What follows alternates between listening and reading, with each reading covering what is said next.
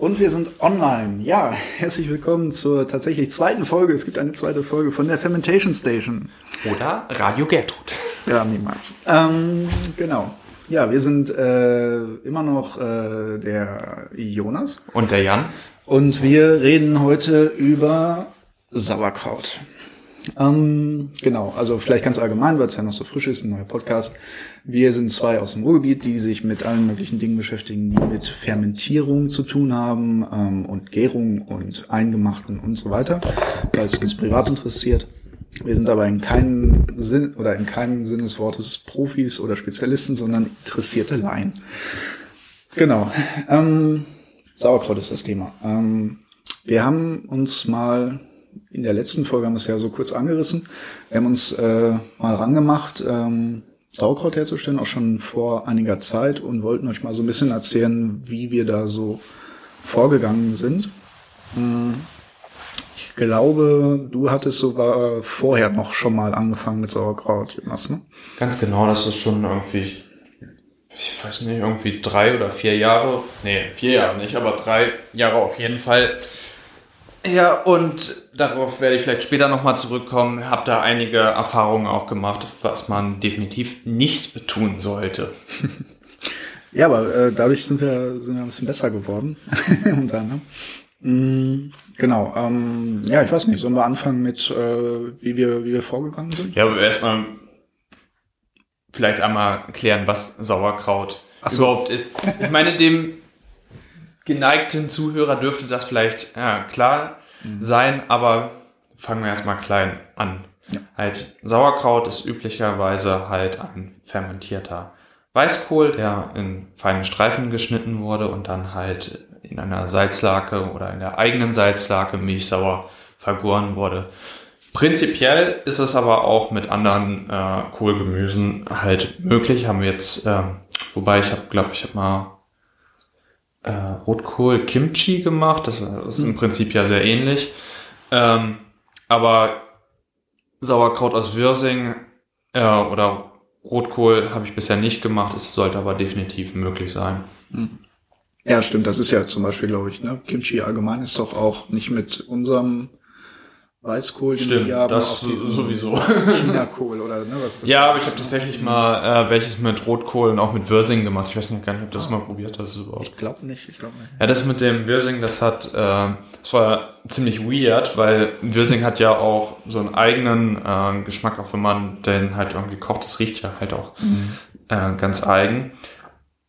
Und das hat auf jeden Fall fermentiert dazu geführt mit dem Knoblauch, dass das irgendwie so was Medizinisches hatte, so ein bisschen. Mhm. Ähm, kennt ihr das, ähm, dieses, ähm, wie heißt das, dieses Gewebeband, was in Verbandskästen da drin hat, ist. Mhm. Das hat auch so einen ganz eigenen Geruch. Mhm. So, was man auch so automatisch irgendwie so mit Medizin und Doktor irgendwie. so ein bisschen hat das gerochen. Es hat ganz okay geschmeckt, aber der Geruch war, naja. Und ich glaube, das Rotkohlzeug, das steht tatsächlich hinten noch an meinem Schrank. das ist so ein reoccurring Theme. das ist ein Langzeitprojekt. Äh, ich sollte das mal bergen. Ich habe da mit so gewisser Erfahrung sowas mit Fermenten. Okay, okay. Ähm, ja, genau. Äh, vielleicht auch irgendwann, genau, Sauerkraut kennt wahrscheinlich jeder so ein bisschen äh, halt aus dem Supermarkt, ne? Das Zeug, was immer irgendwie im Regal steht bei den Konserven. Oder äh, mit diesen komischen Alu-Pouches, die mal auslaufen. Ähm, genau. Äh, früher hat man es ja tatsächlich nicht im Laden gekauft, sondern das war ja was sehr Übliches, was man auch durchaus mal zu Hause hatte. Ähm, was einfach so zum, zum normalen Haushalt gehörte, dass man halt so einen, so einen Sauerkrauttopf irgendwo im Keller stehen hat. Und das wäre dann genau das, wo man dahin käme, wie, wie macht man denn Sauerkraut überhaupt? Ne? Diese Sauerkrauttöpfe, die man manchmal vielleicht auch sogar noch findet, irgendwie bei Oma oder so. Das ist ja ein sehr zentraler Bestandteil der ganzen Angelegenheiten. Ich weiß noch zu Hause, ähm, meine Eltern hatten auch so einen riesigen Topf hm. und der war, ähm, ja, der stand, glaube ich, die ganze Kindheit schon bei uns im Flur drin. Und meine Eltern haben den halt immer als äh, Regenschirmständer benutzt. Ja, und ich habe das halt erst halt, als ich mich mit diesem Thema so in den letzten Jahren so ein bisschen beschäftigt hatte, in den letzten drei, vier Jahren, ähm, halt realisiert, dass es halt ein Sauerkrauttopf ist, weil ich habe halt mich immer gewundert, weil der Deckel war nicht dazu, weil ist ja auch logisch, stand ja Regenschirme drin, mhm.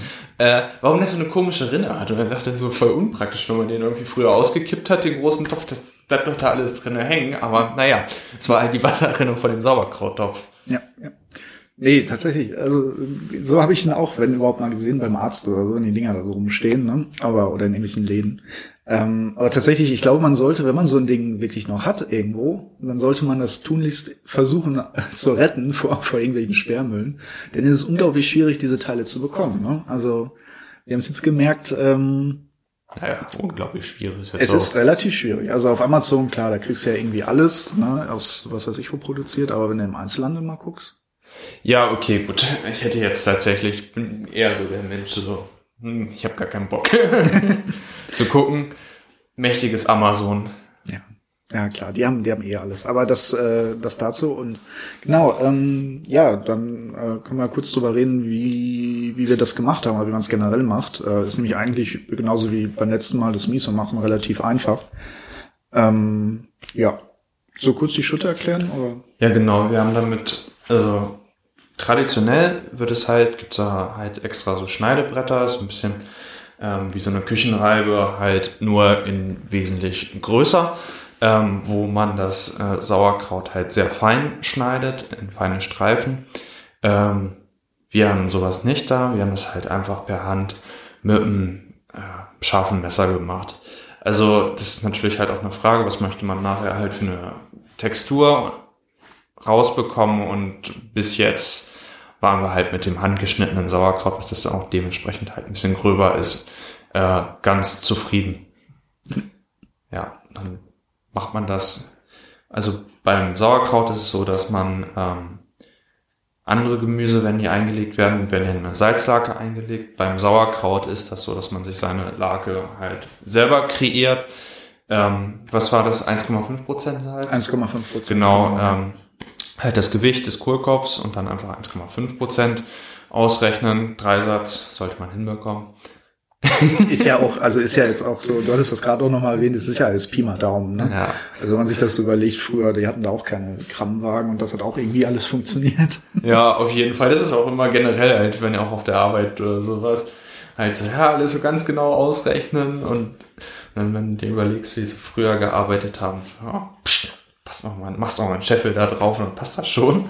nee, äh, wo waren wir stehen geblieben? Also Sauerkraut wird halt im eigenen Saft, das heißt, ähm, ich gebe halt die entsprechende Salzmenge zu dem Kraut und presse und stampfe das halt, bis das Wasser halt äh, aufgrund des osmotischen Drucks und der mechanischen Wirkung auf die Zellen halt austritt und dann eine Lage bildet. Dabei ist halt ein ganz guter Trick, ähm, man sich halt den Kohlkopf nimmt. Also wir hatten das halt in so Schüsseln gemacht ähm, dass man halt erst mit einer kleinen Menge Kohl anfängt, das komplette Salz da drauf gibt und dann ordentlich knetet, weil dann hast du einen sehr großen Salzüberschuss, der dir das Wasser sofort da rauszieht und wenn er halt, dann hast du schon so eine Art Lake. Ähm, und wenn du dann halt die nächste Portion Kohl äh, dazu gibst, dann ist er gleich halt schon in dieser Salzlake drin. Dann muss ich das Salz nicht erst lösen, sondern es geht halt viel schneller, das dann halt die nächste Portion halt ähm, halt weich zu bekommen. Ich glaube, das hast du ja dann auch gemerkt. Ja, das habe ich auch gemerkt, genau. Ich habe es falsch gemacht. Ich habe es eigentlich so gemacht, äh, alles einfach, ähm, einfach rein in eine viel zu kleine Schüssel, für das ich da reingemacht habe. Schüssel ist generell auch gar nicht so die tollste Idee ja auch gemerkt, äh, am besten irgendwie so einen Topf nehmen oder sonst irgendwas, äh, irgendwas, oder, was stabil steht. Oder beziehungsweise, wenn man halt so einen großen Steingut-Topf hat, kann man natürlich halt, es gibt auch spezielle Stampfer zu kaufen, hatten wir jetzt halt nicht ja, da. Stimmt, ja. äh, und da kann man, also üblicherweise sieht man teilweise auch noch so auf so älteren Bildern zum Beispiel, dass dann halt die Frauen, wie sie dann zum Stöße direkt mhm. in diesem Sauer, gut, äh, Sauerguttopf, sage ich jetzt, Sauerkrauttopf äh, drin stampfen. Ja. Wobei das finde ich auch richtig wichtig. Also das finde ich sehr interessant. Äh, eigentlich, das wäre sowas, äh, was vielleicht den einen oder anderen irgendwie abhält von so einem Kram, weil man denkt sich so, man muss jetzt irgendwie so ein, ist auch Quatsch, ne? Eigentlich braucht man auch nicht so einen Sauerkrauttopf extra um Sauerkraut zu machen. Man kann das Ganze auch in so einem Einmachglas machen und sonst ja, irgendwie. auf jeden Fall. Es gibt immer irgendwie eine Möglichkeit, irgendwas zu machen und dann sollte man sich nicht irgendwie davon abhalten lassen, nur wenn man jetzt nicht den Spezial-Sauerkraut, Stampfautomaten, Stock hat oder ich weiß nicht, wie man das nennt. Oh ja, stimmt, das ist aber recht, das ist auch immer so ein Thema, was äh, ich immer so, ja, brauchst du noch das Gerät und das Gerät. Mhm. Und dann so meistens ist es halt besser, wenn man einfach mal macht. Ja. Das Einzige, was man vielleicht nicht machen sollte, ist, dass, ähm, wenn man noch irgendwo einen Alutopf zu Hause rumfliegen hat, mhm. ähm, da sollte, das sollte man, also definitiv nicht machen, theoretisch. Also ich nehme mal an, wenn du einen Edelstahltopf hast, ähm, kannst du auch einfach das ganze Zeug da reinmachen und wenn du den Deckel drauf machst und das in den Keller stellst, dann wird das wahrscheinlich auch funktionieren. Ja. Ja, genau. Nee, dann ah, und noch ein guter Tipp, den äh, den du ja rausgekriegt hattest äh, mit den mit den Handschuhen, ne? Also, dass man sich äh, Handschuhe anziehen sollte vielleicht. Genau, wenn man das halt per Hand äh, knetet oder so. Also, ich, ich weiß jetzt tatsächlich nicht, wie das vom Faktor ist, dass du Bakterien von deiner Hand einbringst. Ich würde davon ausgehen, dass es halt nicht so dramatisch ist, wenn du dir halt vorher anständig die Hände ähm, gewaschen hast. Ich gehe auch nicht davon aus, dass sie im 16. Jahrhundert oder im 18. Jahrhundert äh, Latex-Handschuhe hatten. Das ist jetzt nur so eine Hypothese von mir. Aber was halt definitiv so ist, wenn du das halt in Ermangelung von irgendeinem Stampfer halt mit der Hand stampfst, dass halt die Salzlake ganz schön äh, in den, an den Händen brennt, wenn du also einen kleinen Schnitt oder sowas hast oder mhm. so. Das ist definitiv unangenehm. Ja. Nee, kann ich auch bestätigen. Man sollte sich mit Distanzschuhe anziehen. Die Herdplatte ist erst heiß, wenn man draufgefasst hat. genau. Ja, und dann äh, haben wir das Ganze, ähm, genau, dann kommen wir wieder zu der Sache mit dem, äh, mit dem speziellen Topf, äh, mit dieser Rinne, die total nervig ist, wenn man da was auskippen wollte, der Wasserrinne. Ähm, da kommt ja das ganze Zeug dann rein. Ähm, äh, genau, in die Rinne kommt, kommt Wasser rein, damit man ähm, das ist ein Luftabschluss, ne, im Prinzip, oder? Ja, genau. Wobei, ich glaube, jetzt sind wir aber auch schon wieder, haben wir jetzt einen Schritt übersprungen, weil halt ähm, wichtig dabei der ganzen Sache ist, wenn man das dann halt in den Sauerkrauttopf einbringt, dass man das halt gut runterdrückt, dass die halt, das Kraut halt ähm, von der Lake bedeckt ist und ähm, dass man vielleicht halt, wenn man, also je nachdem, wenn man halt diesen typischen 10 Liter Topf halt im Internet kauft, dann wird man halt merken, dass der halt doch ganz schön groß ist, dass da halt doch mehr so als zwei, drei Kohlköpfe drin ähm, sind. Und natürlich, wenn man dann halt das geschnittene Kraut in den Topf einbringt und dann an den ganzen Wänden halt noch so einzelne Fitzel hängen, dann ist natürlich halt auch eine prima Quelle, ähm, wo sich irgendwie Schimmel bilden kann. Deswegen, das wäre halt ganz gut, wenn man das halt alles so ein bisschen mal die Wände halt einfach nur mit einem Zebertuch ein bisschen sauber macht, damit man da halt nichts hat, was sich infizieren kann. Wenn das da drinne ist, sind da häufig halt so Tongewichte halt bei solchen Sets dabei. Man könnte theoretisch halt auch einfach, braucht man gar nicht so ein fancy Zeug, halt Untersetzer, Teller, alles was durch die Deckel passt, äh, durch die Deckel, Deckel passt und irgendwie aus einem nicht reaktiven Material, also Porzellan oder was auch immer ist. Was ich auch gehört habe, vielleicht, äh, was ich ziemlich clever fand, letztens habe ich das irgendwo gelesen, ähm, macht man wohl auch gerne so ein, so ein äh, äh, Gefrierbeutel mit Wasser füllen einfach. Das stimmt. Oder das. Wie gesagt, da einfach der Kreativität äh, ein bisschen freien Lauf lassen. Das einzige Wichtige ist halt, dass halt der, die Kohlblätter halt unterhalb des Wasserspiegels sind. Der Sinn und Zweck dahinter ist halt Milchsäurebakterien, die halt ganz natürlich auf ähm, den Kohlblättern sowieso schon wachsen, die ähm, wachsen im anaeroben Bereich, die sind halt teilweise ähm, halt auch sauerstofftolerant, aber ähm, da bildet sich also andere Bakterien, also wenn da noch so ein paar Hefen sind, die fressen in dieser Lage relativ schnell den Sauerstoff auf und dann kann da halt auch kein Schimmel mehr drin wachsen, weil Schimmel braucht halt immer Sauerstoff. Wenn der Sauerstoff halt weg ist, und das ist ja unter der Wasseroberfläche relativ schnell, dann passiert da halt auch äh, nicht mehr so viel. Dann hat man da halt ein Milieu geschaffen, was dann halt solche Infektionen dann halt vorbeugt. Ja, ja glaube ich auch was mit dem, ähm, das war auch die Sache mit dem pH, äh, den du, den du mal angesprochen hattest, ne? Dass es relativ schnell dann geht, dass der pH oder dass äh, die die äh, ganze Umgebung da sauer wird und da bestimmte Sachen auch gar nicht mehr wachsen können. Ne? Genau, aber das ist halt, also es gibt definitiv Schimmel, die können halt auch im sauren Milieu wachsen, aber die können halt nicht äh, äh, sauerstofffreien äh, Milieu wachsen. Was übrigens der Grund ist, ist erstmal aufgefallen, dass ähm, wenn du eine Marmelade hast, die verschimmelt ist. Mhm. Hast du schon mal gehabt, dass der Schimmel in die Marmelade gewachsen ist? Ähm, nee, glaub nicht. Oder ist es generell halt, weil das ist halt der Punkt, halt Schimmel braucht immer Sauerstoff, deswegen okay. kann er halt auch nur auf dieser Oberfläche halt dann wachsen. Also natürlich kann halt sein, dass die, ähm, wie heißen das, das Myzel, die Hyphen halt auch noch tiefer in das Material eindringen, aber halt so der, der Großteil der Biomasse braucht halt, äh, halt den Sauerstoffkontakt, um zu wachsen zu können. Oh, okay. Das ist übrigens auch, wenn man, äh, ich kann mich da noch ganz grob daran erinnern. Okay, ich komme total vom Thema ab, aber ist auch egal. Ähm, als die ähm, das erste Mal halt Penicillin herstellen wollten, mhm. ähm, hatten die auch das Problem. Ähm, die haben das halt, ich, soweit ich weiß, in Sudpfannen in der Brauerei erst gemacht, halt die als Gefäße ähm, benutzt und ähm, haben das halt erst nur eine sehr schlechte Ausbeute gehabt, weil halt der Schimmel nur halt, hatten das, ich weiß gar nicht, ich glaube, das war Melasse mit Wasser aufgelöst ähm, und da ist halt der Schimmelpilz, der Penicillium notatum oder was auch, Entschuldigung, nicht so flapsig. Äh, wie dem auch sei, und die haben halt aber pro Volumen halt eine sehr schlechte Ausbeute bekommen. Und der mussten dann halt erst, ist ihnen das aufgefallen, dass er halt dieses ganze Umwälzen müssen damit halt auch tiefere Schichten ähm, ah. Halt mit Sauerstoff versorgt werden, ähm, dass du halt ein größeres gleichmäßiges mhm. Wachstum bekommst. Ah, okay. Wie so ein, wie so ein Aquarium. Ja, das auch Sauerstoff braucht. Okay, cool. Äh, jo.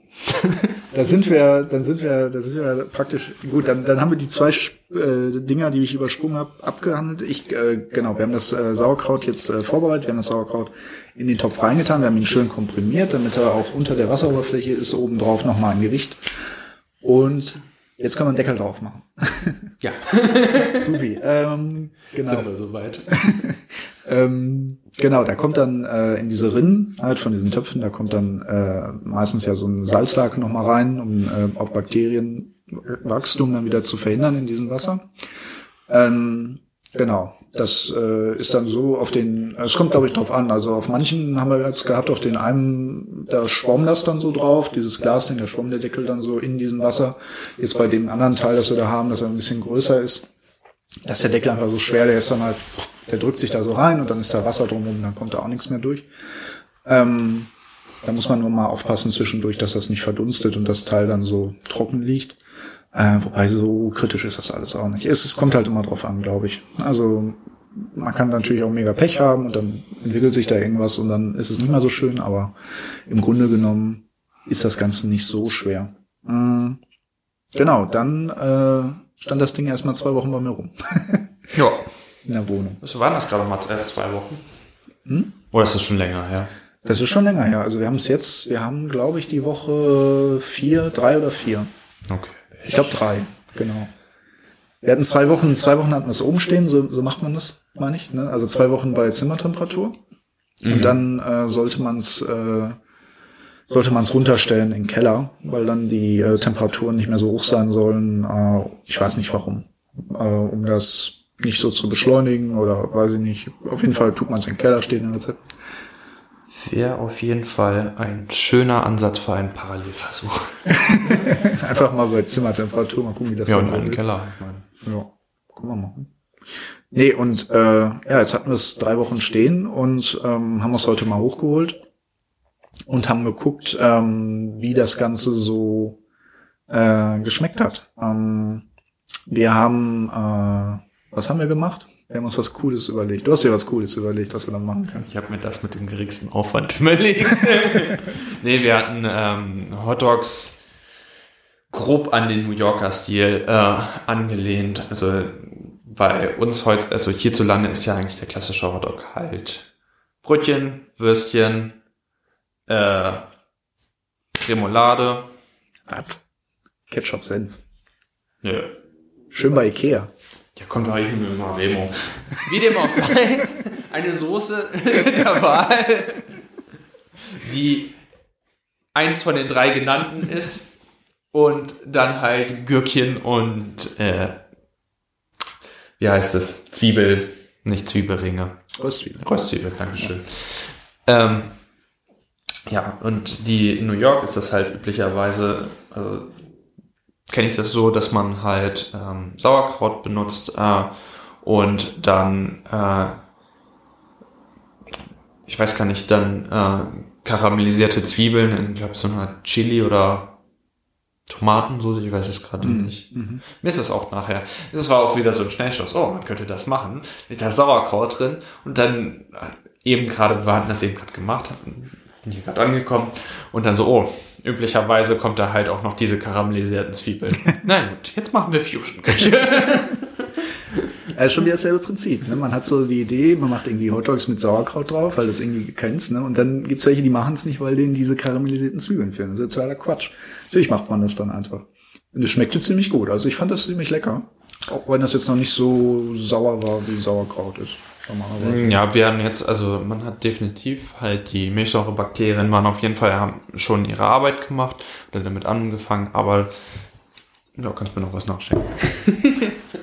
ähm, aber es war halt tatsächlich noch ähm, halt relativ moderat vom Säurelevel, was ich für den Fall von den Hotdogs eigentlich auch recht angenehm fand, wenn ich ehrlich bin.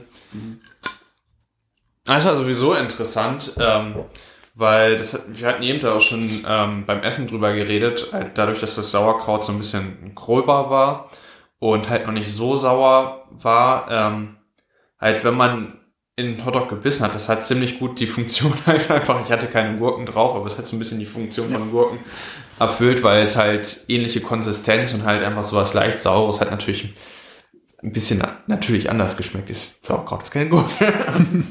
aber trotzdem halt ähnlich funktioniert. Nee, das stimmt. Also ich fand's halt, es war auch so eine gute Kombination aus dieser, diesen Soßenkram und alles. Und man merkt halt auch, wenn das Ganze jetzt, sag ich mal, nur drei Wochen am, am, am, am Rummachen war, ne, am, am Gernen war und Produzieren war, äh, du hast halt so einen krassen Unterschied zu, zu dem, was du vorher hattest. Ne? Du hattest, eigentlich könnte man sich überlegen, da ist jetzt eine Menge Salz drin, da ist, also was heißt Menge, aber es ist eine Menge Salz drin. Äh, und so ein bisschen Weißkohl, den man ja so kennt, vielleicht auch vom Koroladen oder sonst irgendwas. Und dann kommt da was raus, was wieder so ziemlich anders schmeckt. Ja, das, fand- das fand ich tatsächlich auch immer enorm faszinierend, wie halt sich dieses, diese, also 1,5% Salz, wenn man das halt so probiert, das war halt auch beim Kimchi ja so, ist ja einen ähnlichen Salzgehalt, ist auf jeden Fall frisch. Boah, das ist schon ganz schön heftig, wenn man das so irgendwie mal snackt.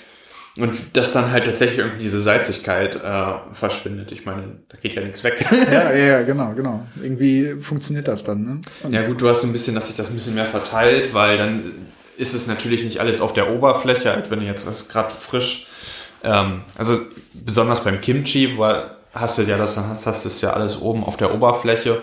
Und Es hat sich noch nicht so gesehen in dem Material drinne verdünnt, aber nichtsdestotrotz, ähm, der Gesamtsalzgehalt ist ja ähnlich geblieben.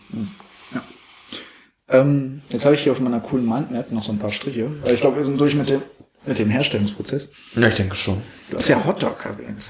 Hotdog ist ja was aus den USA. Wusstest du, wie die äh, Amerikaner äh, ihr Sauerkraut genannt haben im Ersten Weltkrieg? Nee, tatsächlich nicht. Die haben, äh, was man so auf Wikipedia findet. Außerdem will ich auch mal klug werden. Nein, die, äh, die Amis hatten das Problem, dass äh, das äh, Sauerkraut war ja was sehr Deutsches. Ja. Und später war Kraut ja auch sowas äh, für The crowd, watch!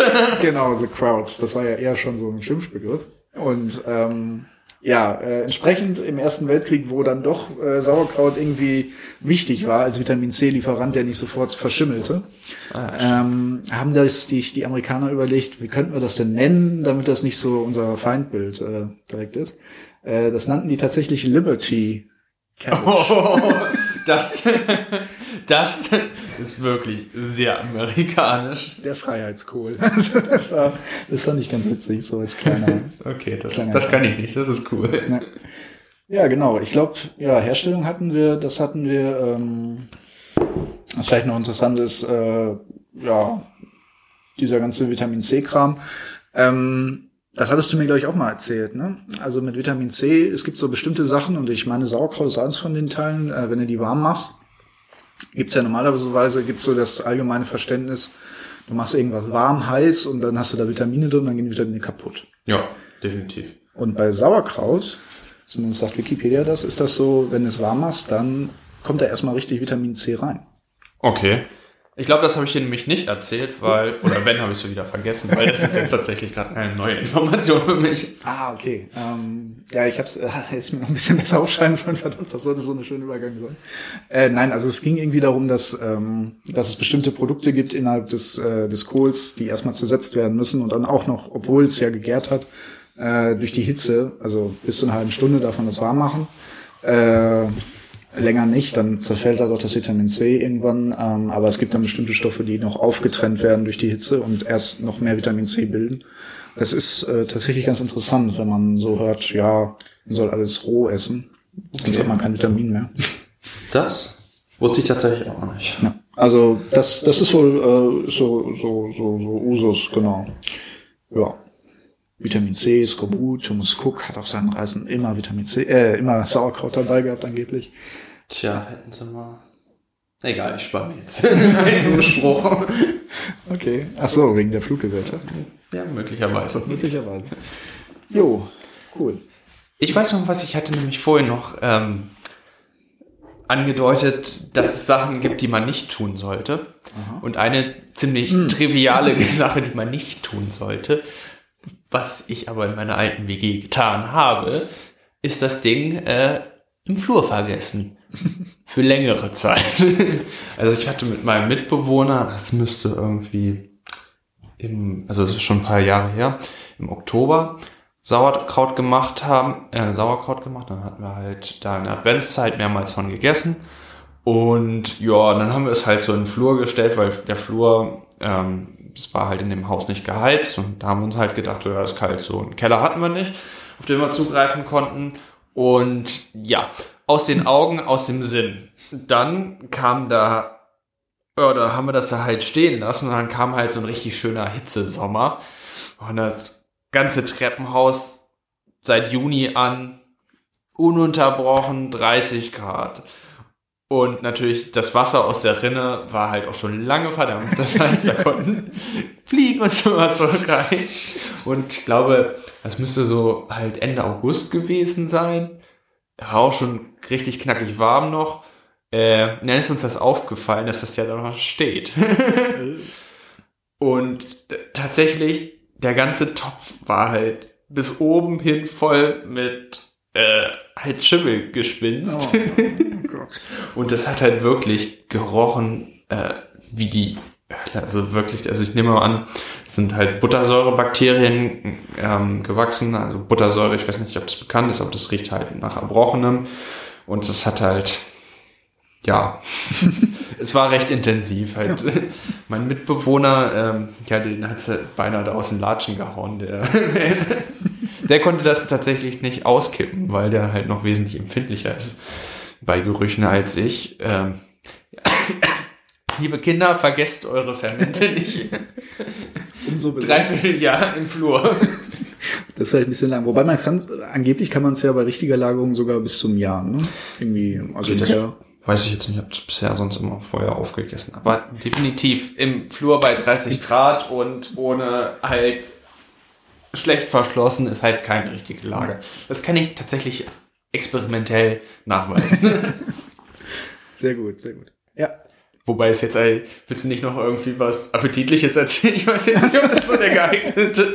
Hm, was könnte ich denn Leckeres erzählen? Ähm, ach so, ja, ich könnte noch so, es gibt so zwei, drei äh, lokale äh, interessante Sachen. Wenn man mal so ein bisschen sucht, so nach Sachen, die man mit äh, Sauerkraut macht, da gibt's nämlich eine interessante Variante von.